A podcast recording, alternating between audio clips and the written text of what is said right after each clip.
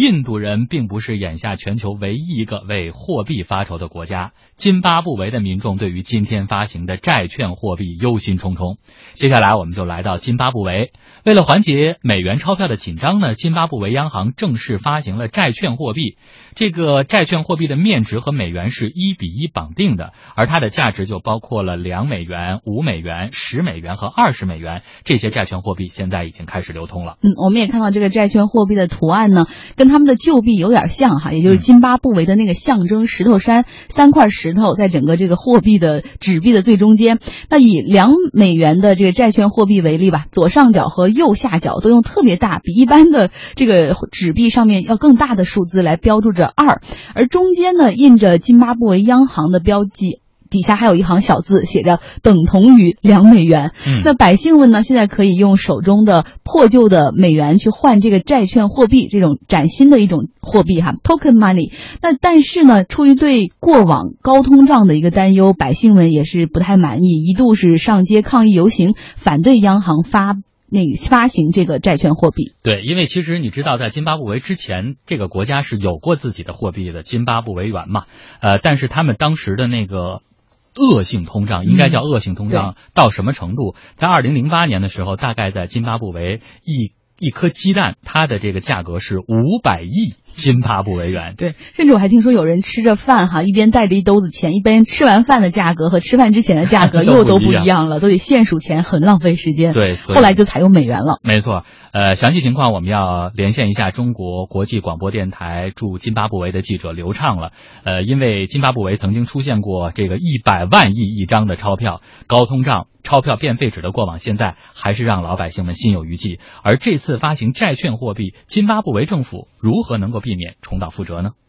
嗯，确实，津巴布韦自从一九八零年独立之后，到二零零九年二月，政府先后发行过四代金元和债券。除了第一代金元之外，此后的每一代金元都以难以控制的通货膨胀告终。特别是最后一代正式使用的金元，遭遇了人类历史上最严重的通货膨胀。二零零八年七月，官方公布的通货膨胀率高达百分之二百二十万，但实际的通货膨胀率还要远高于这个数字。二零零九年，政府停止使用金元，改用美元，才遏制住了恶性通货膨胀。为了避免此次债券货币重蹈以往金元恶性通货膨胀的覆辙，央行也是煞费苦心。央行对债券货币的提取做出了限制，每个账户每天最多可以提取五十美元的债券货币，每周最多可以提取一百五十美元的债券货币。央行说，这些措施将确保银行发行的债券货币量与市场目标一致，防止滥发债券货币。